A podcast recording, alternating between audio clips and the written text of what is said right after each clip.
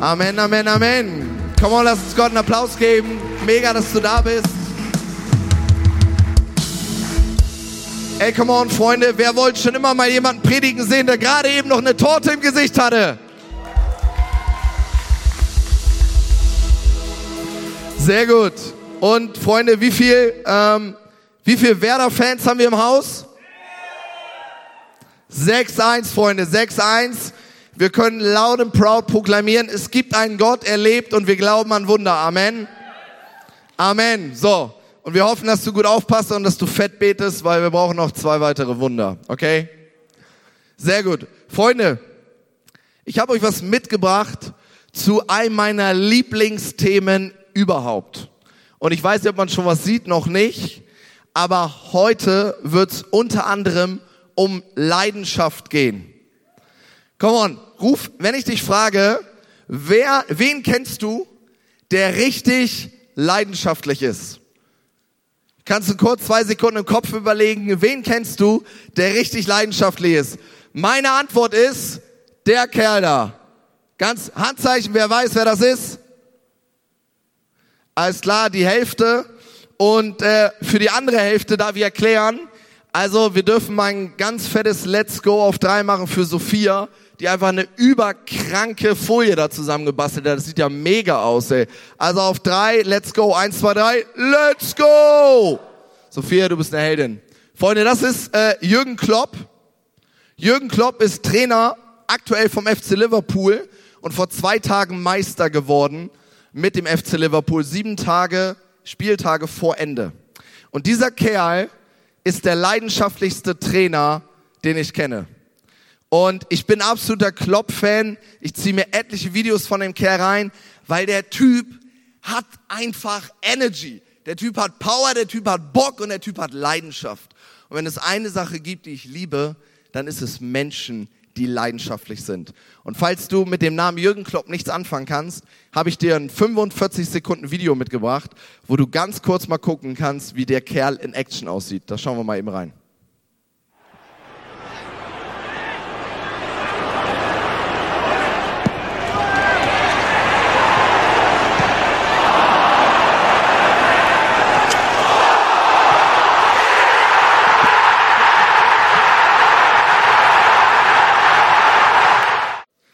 Das, das ist Jürgen Klopp. Und du darfst dir vorstellen, dass jeder Torjubel von ihm ungefähr so oder so ähnlich aussieht. Und das selbst, wenn die nicht mal im Finale stehen oder wenn irgendwas Besonderes ist. Der Typ rastet einfach grundsätzlich aus. Und dafür liebe ich ihn. Und darüber wollen wir sprechen. Freunde, ich habe diese Predigt genannt, sei nicht fake, sei real. Und Freunde, ich möchte über dieses Kloppgehen sprechen, was ich glaube, was wir in unserem Glaubensleben brauchen. Ich glaube, wir brauchen dieses, dieses Kloppgehen in unserem Glaubensleben. Und es tut gerade uns Deutschen gut, wenn wir ein bisschen mehr so werden wie Klopp. Und ich liebe das, mich in leidenschaftliche Momente ähm, zurückzuerinnern. Und es gab vor neun Jahren, ähm, eine neun, zehn Jahren gab es ähm, eine leidenschaftliche Zeit in meinem Leben, wo ich ähm, auf eine ganz besondere Art und Weise gebrannt habe für Jesus und seine Liebe für Menschen. Und ich hatte richtig Bock ähm, auf einen Missionseinsatz. Ich hatte richtig Bock, ähm, was mit Gott zu erleben, irgendwo hinzugehen, mit anderen Leuten zu evangelisieren, zu missionieren, Leuten von Jesus zu erzählen, für Kranke zu beten, Wunder zu erleben. Also habe ich mir einen Freund geschnappt und wir sind, ähm, sind in den Süden gefahren und haben an Summer to Go teilgenommen. Ich weiß nicht, ob du Summer to Go kennst. Das ist dein Sommer, wo du, ja, wo du rausgehst in Städte und Menschen von Jesus erzählst. Und wir hatten so eine starke und geniale und coole Zeit. Und wir haben gesehen, wie Menschen ihr Leben Jesus gegeben haben, wie Menschen Krücken weggeworfen haben, wie Menschen aus Rollstühlen aufgestanden sind. Wir haben für Kranke gebetet, die gesund wurden. Wir haben Zeugnisse gehört. Wir haben befreit. Wir haben so viele verschiedene Dinge auf den Straßen in Stuttgart, in Zürich und in Nürnberg erlebt. Und es war nicht irgendwo in Afrika, sondern es war in Deutschland. Und dann kam ich zurück und dachte, ey, das ist so krass. Ich will das auch in Bremen. Und dann erinnere ich mich daran, dass ich einen Tag später ähm, zum Weserpark gefahren bin. Und dann bin ich, äh, ich hatte gerade irgendwie so meinen Führerschein, ich muss so 18, 18,5, 19 gewesen sein. Und dann parke ich mein Auto beim Weserpark und ich, ich bin noch nicht mal drin. Ich gehe da lang und denk, Alter, ich bin richtig on fire für Jesus, ne? Und was macht man, wenn man gerade von Summer to Go wiederkommt und richtig voll für Jesus ist? Ich sehe irgendeinen Typen auf einer Bank sitzen und der ist allein. Gar kein Problem für mich. Flupp, na was geht? Und dann habe ich einfach gesagt, ey Brother, cool, dass du da bist. Ich bin Tarek, ich glaube an Jesus. Kann ich für dich beten? So, ähm, er hat mich ungefähr so angeguckt wie ihr mich jetzt. Und ich habe aber trotzdem für ihn beten können. Fünf Minuten später war die ganze Kiste vorbei, ich bin rein. So, irgendein Geschäft war mein nächstes. Ich kam raus, selbe Situation. Irgendwer sitzt alleine auf einer Bank. Tarek rauf da, reingeschubst. Moin, ich bin Tarek, was geht? Ich glaube an Jesus, kann ich für dich beten? Die wollte das nicht. Und dann bin ich weitergezogen und habe die ganze Kiste nochmal abgezogen. Irgendwer saß alleine auf einer Bank, ich daneben, moin, was geht, ich bin Tarek, kann ich für dich beten. Und über die Art und Weise kann man streiten, ähm, aber ich finde es geil. Ich finde es cool. Weil ich liebe Leute, die leidenschaftlich sind über ihren Glauben und die den nicht verstecken. Und darüber möchte ich mit uns reden. Ey, und ich, ähm, ich habe uns eine Bibelstelle mitgebracht, wo ich diese, diesen Leidisch, diese Leidenschaft sehen kann in dem Leben von Petrus. Petrus war einer der Jünger und einer der Buddies von Jesus und der Typ war über alle Maßen leidenschaftlich. Der hat einfach rausgehauen. Und Freunde, ich glaube, dass das so oft unser Problem ist. Ey, wenn, wenn du nicht leidenschaftlich bist über deinen Gott und über Jesus, dann behaupte ich einfach mal, dass du deinen Glauben vielleicht immer noch nicht richtig verstanden hast vielleicht im Kopf, aber vielleicht ist das, was in deinem Kopf ist, muss noch ins Herz rutschen. Ey, ohne Jesus Christus und ohne das, was er für dein Leben getan hat, würdest du vor Gott mit leeren Händen dastehen. All unsere Sünde wäre immer noch unser Problem. Es würde kein Himmel, keine Erlösung, keine Hoffnung geben. Ey, wenn wir Jesus Christus nicht haben, dann haben wir all diese Punkte nicht. Ey, und das müssen wir verstehen. Und ich wünsche mir, dass das in uns wächst und gedeiht und dass wir zu leidenschaftlichen Leuten werden, die so über den Platz rennen wie Jürgen Klopp. Und dann gibt es in, dieser, in der Bibel gibt es diese eine Szene, wo Petrus und Johannes ähm, zum Tempel laufen. Und dann lesen wir davon, dass es einen Gelähmten gab, der jeden Abend oder jeden, jeden Morgen wurde er hingetragen, weil er ja nicht laufen konnte, damit er um Almosen bettelt, also um Geld. Und dann lesen wir davon, dass Petrus und Johannes vorbeikommen und er sie um Geld bittet. Und ich dachte, was für ein krasser Typ, Petrus. Wenn du nicht weißt, wie er antwortet, dann zeige ich dir das jetzt mal. Wir lesen das in Apostelgeschichte 3, die Verse 3 bis 6. Schneide dich gut an. Als Petrus und Johannes den Tempel betreten wollten, bat er auch sie um Geld. Sie blieben stehen, schauten ihn an und Petrus sagte, ey, guck uns tief in die Augen. Und erwartungsvoll, so lesen wir hier, sah der Mann auf, würde er jetzt Geld bekommen? Doch Petrus sagte, Geld habe ich nicht, was ich aber habe, will ich dir unbedingt geben im Namen von Jesus Christus aus Nazareth. Steh auf und geh. Alter, können wir ganz kurz pausieren und diesen Typ Petrus für seine fette Leidenschaft feiern? Ich meine, krass, Alter. Du kennst die Bibelstelle vielleicht, aber was hat der da gemacht? Das war ein ganz normaler Tag. Du musst dir vorstellen, dass dort ständig Leute zum Tempel gegangen sind, um zu beten. Das war total normal. So wie du zur Schule gehst oder wie du zum Aldi gehst, so sind damals Leute ständig zum Tempel gegangen. Und da bringen irgendwelche Leute einen gebrechlichen Mann hin, der irgendwie um Geld fragt. Und alle Leute laufen in diesen Tempel rein und er fragt nach Geld. Und der sagt, Bro, das Geld ist mir komplett egal. Ich glaube an Jesus Christus, er kann dich heilen. Im Namen von Jesus Christus steh auf und geh. Ey, vielleicht musst du mal richtig die Bibel lesen, aber das war auch zu damaligen Tagen nicht normal. Man hat auch zu damaligen Tagen Hallo gesagt und ich meine, ist dir aufgefallen, dass er überhaupt nicht reagiert auf das, was er sagt? Der fragt, ey, kannst du mir, kannst du mir Geld geben oder so? Und der, der, der thematisiert das Thema Geld überhaupt nicht. Der, der redet überhaupt nicht über Geld mit ihm. Der sagt ihm straight, Bro, was du wirklich brauchst, ist Jesus Christus. Ey, und ich habe uns einen Satz mitgebracht, von dem ich möchte, dass du ihn mitnimmst aus diesem Abend.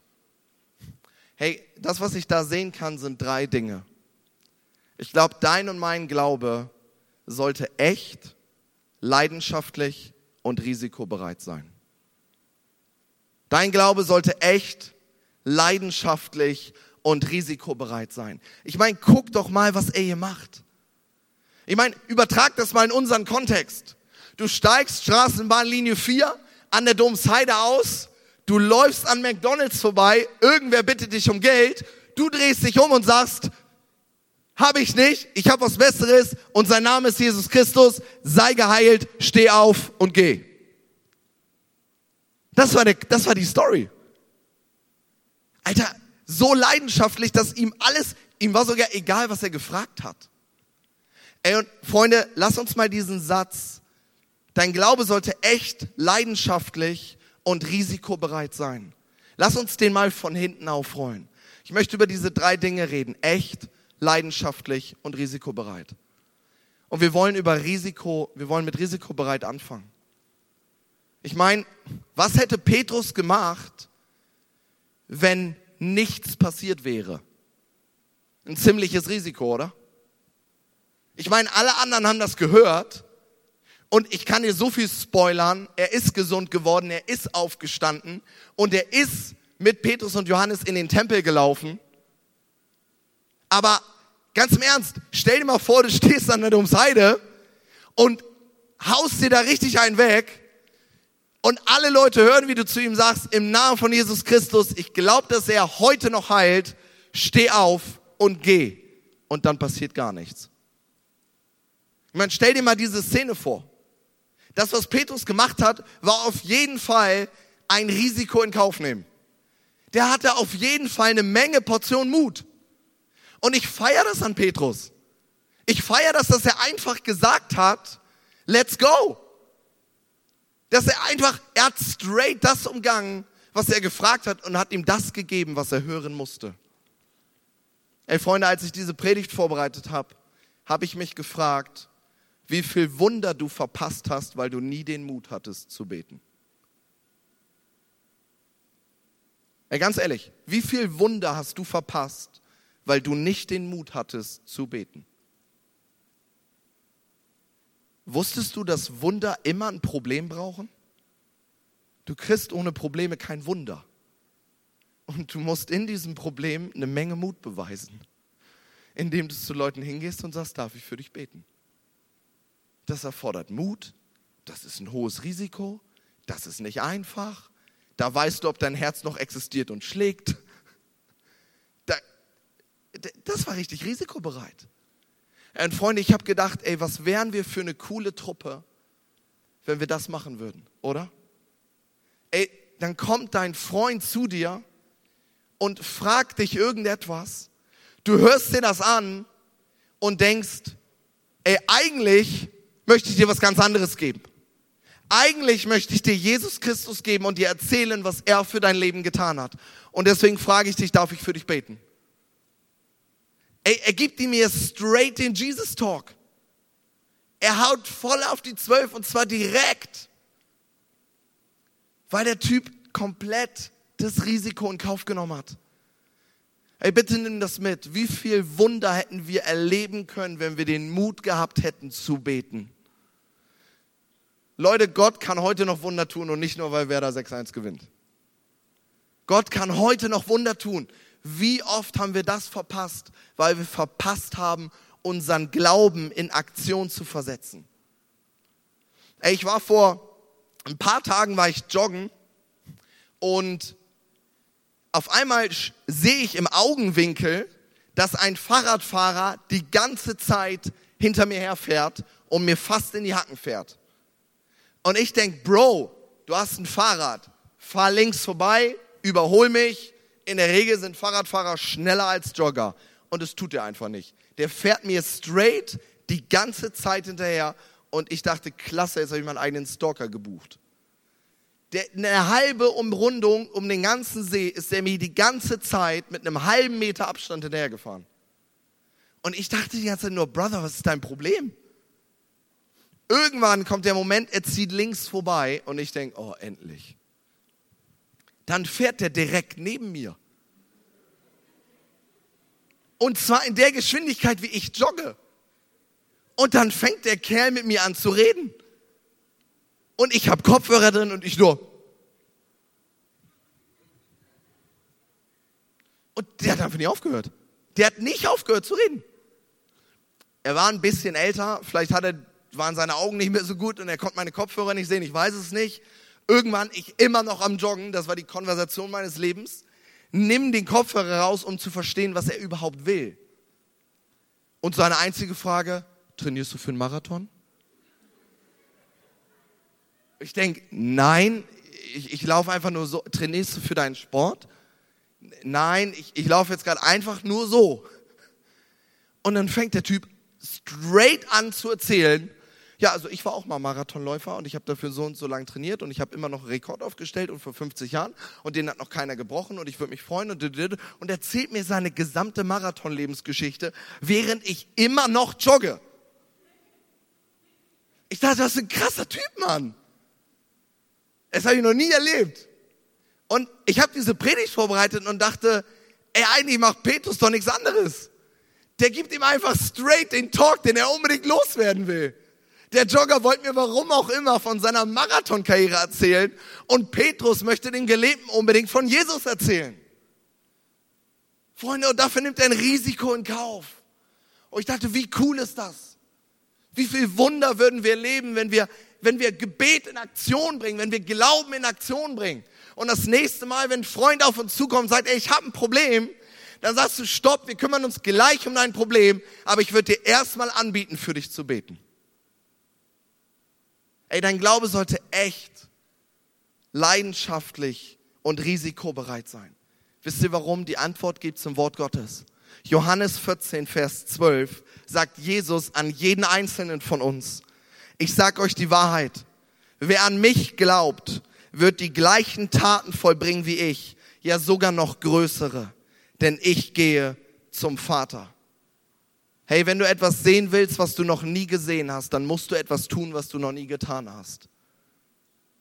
Wenn du noch keine Heilung erlebt hast, noch keine Gebetserhörung erlebt hast, wenn du diese Dinge noch nicht hier in dieser Kirche, in Bremen, an deinem Arbeitsplatz, bei deinen Freunden, wenn du diese Dinge noch nicht erlebt hast, dann musst du etwas tun, was du noch nie getan hast. Und vielleicht wäre der Anfang ein Gebet.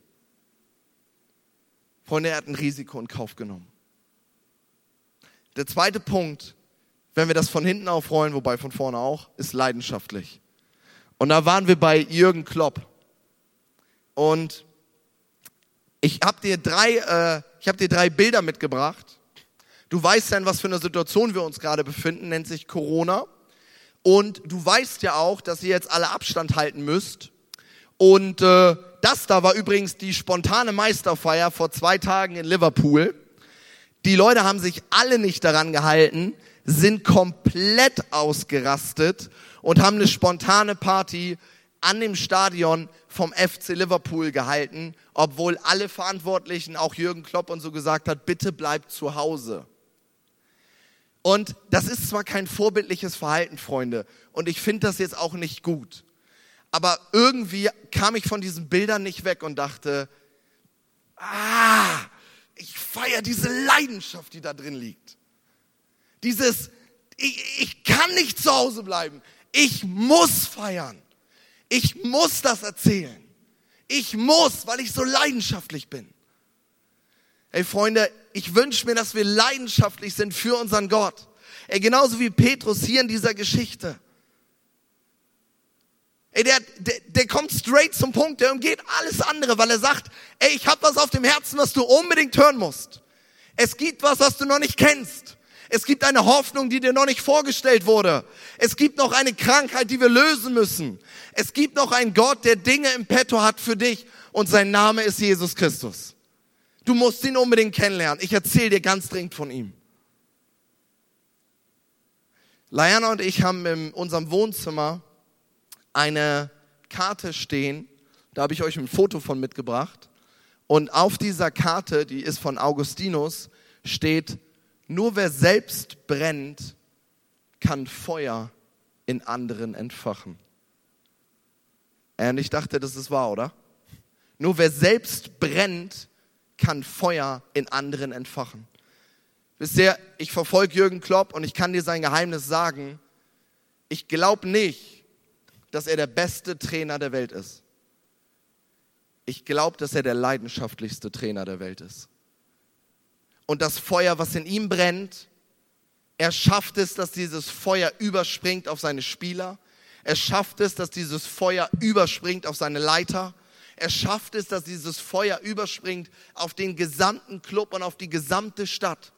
Als Jürgen Klopp seinen Dienst angetreten hat, 2015 in Liverpool, da hat die ganze Stadt sich gewünscht, wir wollen endlich mal wieder Meister werden, weil das ist 25 Jahre her und eigentlich ist unser Verein mega gut, aber hier hat es niemand geschafft, den Meistertitel nach Liverpool zu holen.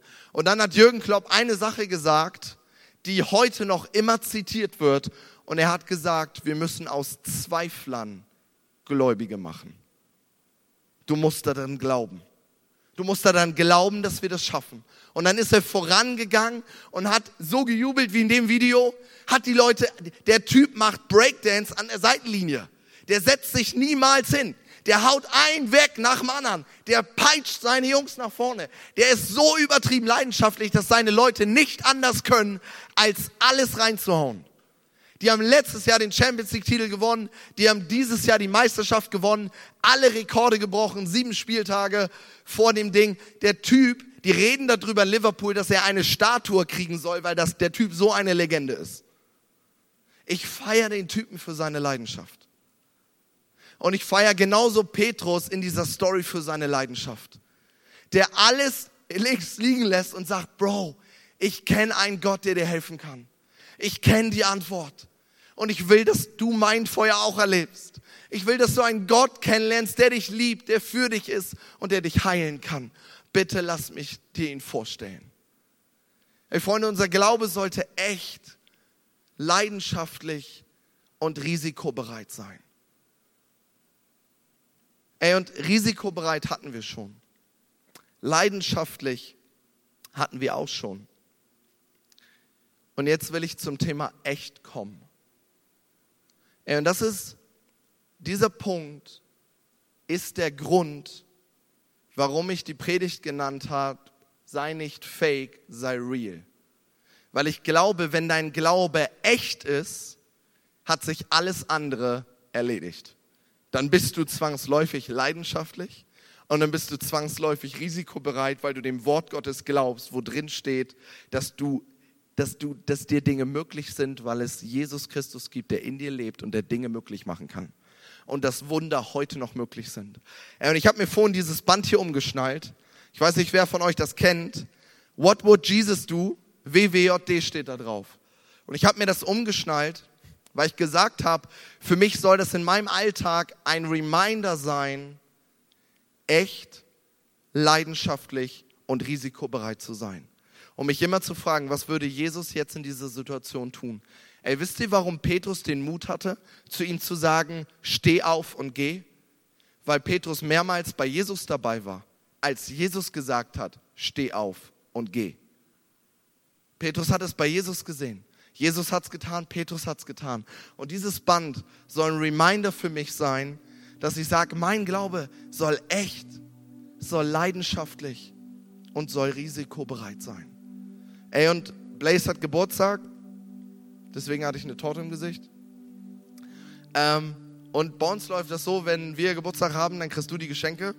Das heißt, äh, wir werden am Ende die Ausgänge da und da nutzen und da hinten kriegt ihr äh, kriegt jeder von euch ein Geschenk. da sind ein paar verschiedene Sachen drin. Und eine Sache, die da auch drin ist, ist dieses Band. Und ich würde es hart feiern, wenn du dir dieses Band umbindest, damit wir uns gegenseitig einen Reminder dafür geben, dass unser Glaube echt leidenschaftlich und risikobereit sein sollte, oder? Ist das eine gute Idee?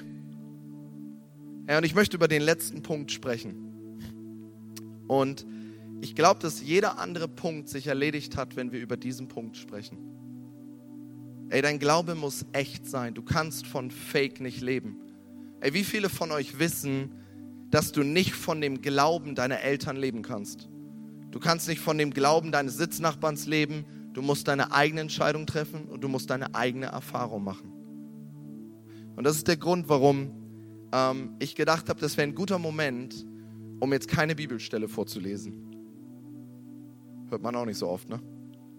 Das ist jetzt nicht der Moment, um eine Bibelstelle vorzulesen. Und das ist jetzt auch nicht der Moment, um über Jürgen Klopp zu sprechen. Sondern ich habe in der Predigtvorbereitung gedacht, das ist ein richtig guter Moment, um über mich zu sprechen. Und ähm, ich habe, wie jeder von euch, äh, meine Geschichte. Und ich will dir ganz kurz einen kleinen Teil ähm, von dieser Geschichte erzählen.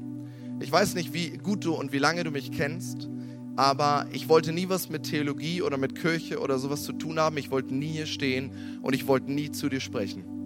Der Grund, warum ich es doch tue, ist diese Geschichte. Und zwar vor neun Jahren ähm, oder vor acht, ja, vor, vor acht Jahren, vor acht Jahren ähm, habe ich Abitur gemacht.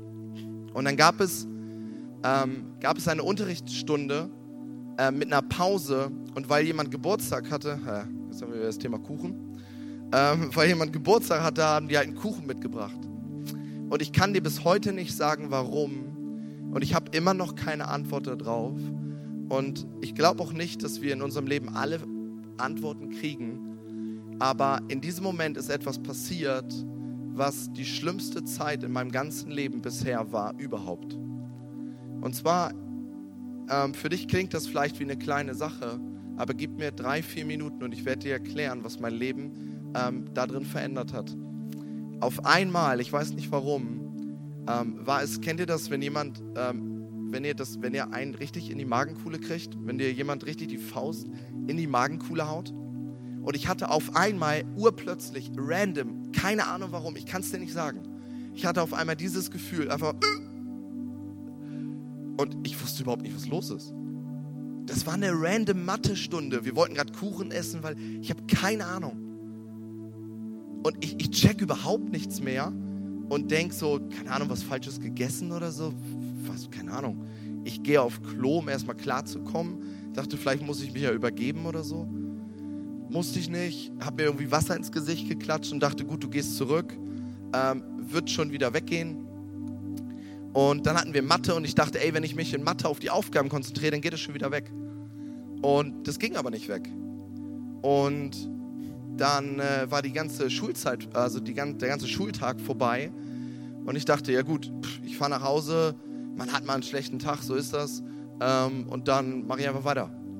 Und ich bin in die Bahn eingestiegen und die ganze Bahnfahrt durch nach Hause hatte ich dieses Gefühl, so, so eine Leere in mir, als wenn mir jemand mit der Faust so richtig in die Magenkuhle gehauen hätte. Und ich wusste, dass ich am Nachmittag, ich glaube, wir waren Fußball spielen. Und ich habe gedacht, ist, also egal was los ist hier, verstehe ich alles nicht, ist auch nicht so wichtig. Wenn ich Fußball spiele, bin ich abgelenkt, ich betätige mich sportlich und so weiter und so fort. Das wird schon weg sein. Und auch nach dem Fußballspiel war das nicht weg. Ich habe es die ganze Zeit während des Fußballspiels gespürt. Und irgendwann kam der Abend und ich dachte, Alter, was für ein Kacktag. Und ich dachte, also egal, was ich bisher in der Vergangenheit für Tage hatte, ey, es war immer so, wenn ich mich schlafen gelegt habe und am nächsten Morgen aufgewacht bin, dann war das weg, dann war es ein neuer Tag, eine neue Chance, eine neue Möglichkeit. Und ich weiß nicht, ob du das kennst, wenn du im Halbschlaf bist und erstmal überprüfst, ähm, ist es in der Woche, muss ich zur Schule, oder ist Wochenende und kann ich ausschlafen? Hat der Wecker geklingelt oder nicht? Habe ich verschlafen? Wie spät ist es eigentlich? Du versuchst erstmal klarzukommen und die Dinge für den Tag zu ordnen.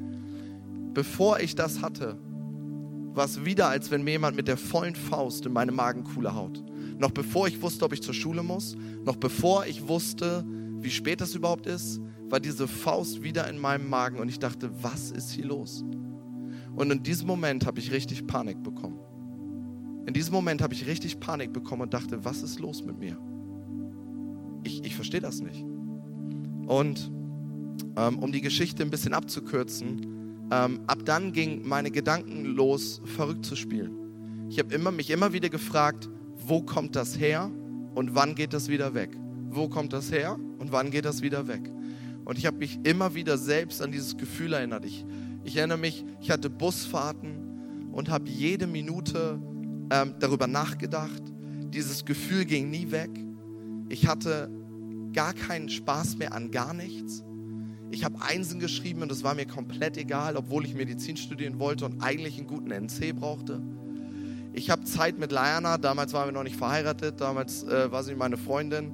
Ich habe Zeit mit ihr verbracht und ich dachte, ey, das müsste gerade schön sein, aber ich kann hier das gar nicht genießen. Ich habe das Champions League Finale mit Freunden geguckt und alles, was ich gespürt habe, war, war diese Faust in meiner Magenkuhle und ich kam nicht klar, was ist das, wo kommt das her und wann geht das wieder weg.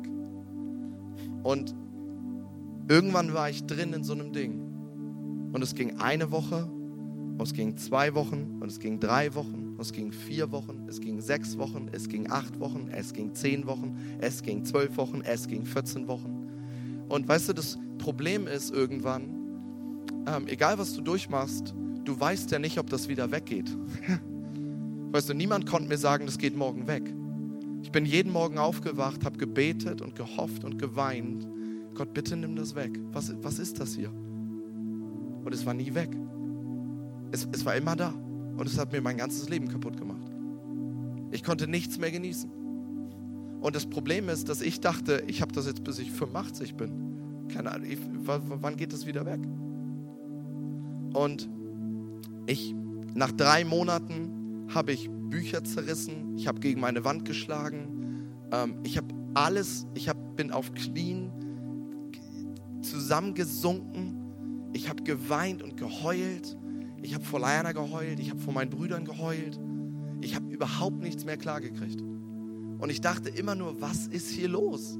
Ich verstehe das nicht, Gott. Und dann gab es den einen Abend, wo ich gebetet habe, Gott, bitte schick mir jemanden, der mir erzählt, was hier los ist. Und das war einfach nur irgendein Gebet.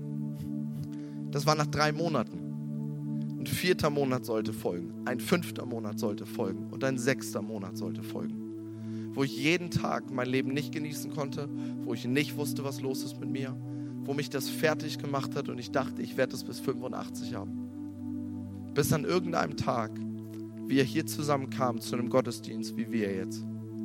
Und ich weiß noch, ich saß da vorne und es war ein Prediger da, der von woanders kam. Ich kannte ihn nicht, er kannte mich nicht. Und irgendwann, ich wusste nicht mehr, was er gepredigt hat, irgendwann sagt er, ey, alle Leute, die eine schwere Zeit durchmachen, kommen nach vorne. Und der Saal war ziemlich voll und es kamen insgesamt 150 Leute nach vorne hier an die Bühnenkante. Und ich dachte nur, ach du meine Güte, wenn du jetzt für alle beten möchtest, dann wann bin ich denn dann dran? Aber irgendwie habe ich gedacht, Tarek, du hast sowieso nichts zu verlieren, geh da einfach hin. Und dann stand die ganze Bühne, alles voll mit 150 Leuten. Und ich werde nie vergessen, wie ich hier vorne stand. Der ganz linke, ganz, ganz links. Und er, er fängt an zu beten, ganz, ganz hier rechts. Und fängt an, für den ersten zu beten. Und ich dachte, Alter, wenn du jetzt für diese ganzen Leute beten möchtest und ich der Letzte bin, weil ich da hinten stehe, dann sind wir in drei Stunden noch nicht fertig. Also habe ich Folgendes gemacht. Ich habe mein Gesicht in meine Hände gestützt und habe gedacht, dann bete ich halt einfach für mich selbst. Ich, ich habe sowieso verloren, was soll ich machen? 30 Sekunden später liegt eine Hand auf meiner Schulter. Und der Pastor, der vor 30 Sekunden noch hier stand, hat auf einmal seine Hand auf meine Schulter gelegt. Und in dem Moment wusste ich, dass das, was jetzt kommt, direkt aus dem Himmel kommt. Weil ich habe jeden Tag und jede Minute dafür gebetet. Das heißt, er ist an allen 150 Leuten vorbeigegangen, um mir hier die Hände aufzulegen. Und in dem Moment wusste ich, das, was jetzt kommt, ist echt, ist real und Gott in seiner reinsten Form. Er hat noch nicht mal den Mund aufgemacht und ich wusste, ich werde jedes Wort glauben, was rauskommt. Und dann hat er ähm, hat ein Bild beschrieben und die Bibel redet davon, dass manchmal Gott Menschen Eindrücke und Bilder und Prophezeiungen gibt, so wie dieser Pastor, der dann zu mir kommt und er beschreibt genau mein Problem. Er sagt, wie heißt du Tarek? Ey, ich habe dein Leben gesehen, wie auf so Schienen und der Waggon auf den Schienen, das war dein Leben. Das Problem ist, deine Schienen sind überhaupt nicht fest. Die Bolzen stecken überhaupt nicht in der Erde, deswegen wackelt alles. Und er hat zwei Wörter gesagt, wo ich dachte, du triffst den Nagel auf den Kopf. Er hat gesagt, du hast mit zwei Sachen Probleme. Deine Gedanken, wo kommt das her, wann geht das wieder weg? Und deine Gefühle. Und er hat über meinen Bauch geredet. Und in dem Moment hat er gesagt, pass auf, Gott kommt in dein Leben. Und ich sehe, wie diese Bahn sich, sich zweigleist und dein Waggon wird rechts abbiegen. Und diese, diese Schienen werden stark sein und sie werden heil sein und sie werden, sie werden fest am Boden verankert sein. Du wirst Heilung erfahren und dein Leben wird, wird weitergehen. Du darfst aufschauen und du darfst Heilung empfangen. Und nicht sofort, aber Tag für Tag für Tag wurde das besser und drei Wochen später war ich geheilt. Warum ich dir das erzähle, ist, das ist mein Moment, wo ich gemerkt habe, Gott ist echt. Und deswegen haben sich für mich alle beiden anderen Punkte erledigt. Wenn ich weiß, dass Gott echt ist, dann bin ich zwangsläufig leidenschaftlich. Und dann will ich auch risikobereit sein. Ey, Gott hat ein Leben in, Gott hat ein Wunder in meinem Leben getan, nicht irgendwo in Afrika, in meinem eigenen Leben. Und deswegen kann ich hier vor dir stehen und sagen, egal was du hast, du kannst nichts Besseres machen, als damit zu Jesus Christus zu kommen. Du kannst nichts Besseres machen, als dein Glauben in Aktion umzuwandeln und daran zu glauben, dass Jesus Christus fähig ist, deine Situation, egal wie schlimm sie auch sein mag oder vielleicht irgendwann mal kommen wird, er wird es hinkriegen und er wird dich hinkriegen. Und dann hat Gott gesagt, Tarek, ich möchte, dass du diese Geschichte Menschen erzählst.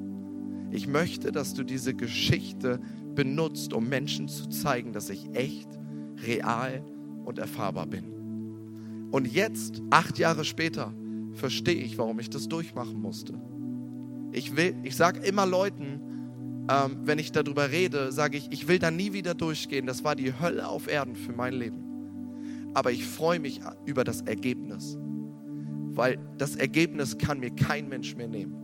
Dass ich am eigenen Leib erfahren habe, dass Gott real und echt ist. Und ich möchte das zusprechen, egal was deine Situation ist. Es gibt einen Gott, der nur ein Gebet weit entfernt ist und der deine Situation, der dich und dein Leben absolut hinkriegt. Amen. Sehr gut. Come on, lass uns aufstehen. Wir wollen nochmal in den Lobpreis gehen. Und ey, wir wollen dich unbedingt ermutigen. Ähm, wir als Leiter würden mega gerne von dir hören, ähm, wenn du sagst, ey, ich möchte unbedingt Gebet haben oder Gebet empfangen. Ey, du kannst nach dem Gottesdienst gerne, äh, leider mit deiner Maske, aber kannst gerne auf mich oder auf ein, zwei andere vom Team zukommen. Du kannst hinten links oder hinten rechts so Gebetskarten ausfüllen und die uns geben oder die einfach da liegen lassen, dann sammeln wir die ein. Ähm, und vor allem wünsche ich mir, ey, wenn du hier bist und sagst, du kennst diesen Jesus Christus nicht, den, von dem ich die ganze Zeit rede, den, den Petrus den Gelähmten erzählt hat, wenn du den nicht kennst, ey, dann möchte ich dir die Möglichkeit geben, dass du heute Abend diesen Jesus und diesen Gott in dein Leben einlädst und sagst, ich möchte Christ werden, ich möchte Jesus Nachfolger werden, ich möchte leidenschaftlich werden wie Petrus. Ich möchte Menschen davon erzählen und ich möchte vor allem erfahren, dass es einen Gott gibt, der mich liebt. Und ich kann dir alles Mögliche sagen, aber vor allem, es gibt Gott, er ist real Er liebt dich, er ist für dich und er möchte dich einladen, dass du ihn kennenlernst und Teil seiner Familie wirst. Und vielleicht machen wir das so, da wo du stehst, schließt du einfach mal deine Augen.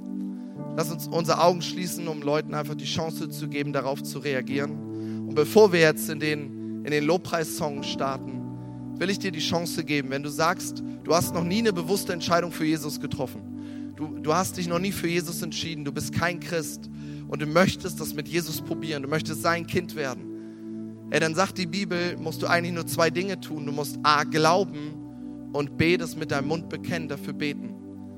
Und wenn du, wenn du Jesus in dein Herz einladen möchtest, jetzt wo alle Augen geschlossen sind, ja, dann will ich dich einladen, heb doch einfach mal deine Hand hoch. Heb deine Hand hoch und streck sie nicht zu mir, sondern zu Gott. Streck sie zum Himmel, um zu zeigen, Gott, hier bin ich. Ich möchte dich kennenlernen. Ich brauche dich. Ich will dich. Ich will ein Wunder in meinem Leben. Ich will dich kennenlernen. Streck deine Hand einfach hoch. Und dann wollen wir gleich zusammen beten und dir dabei helfen, ein Gebet zu formulieren. Hey, komm, und um die Leute zu unterstützen, beten wir alle gemeinsam. Herr Jesus, ich danke dir für deine Gnade in meinem Leben. Ich danke dir dafür, dass du für meine Schuld gestorben bist. Und ich möchte dein Kind werden. Du sollst mein Herr sein und ich möchte dir folgen. Im Namen Jesu. Amen.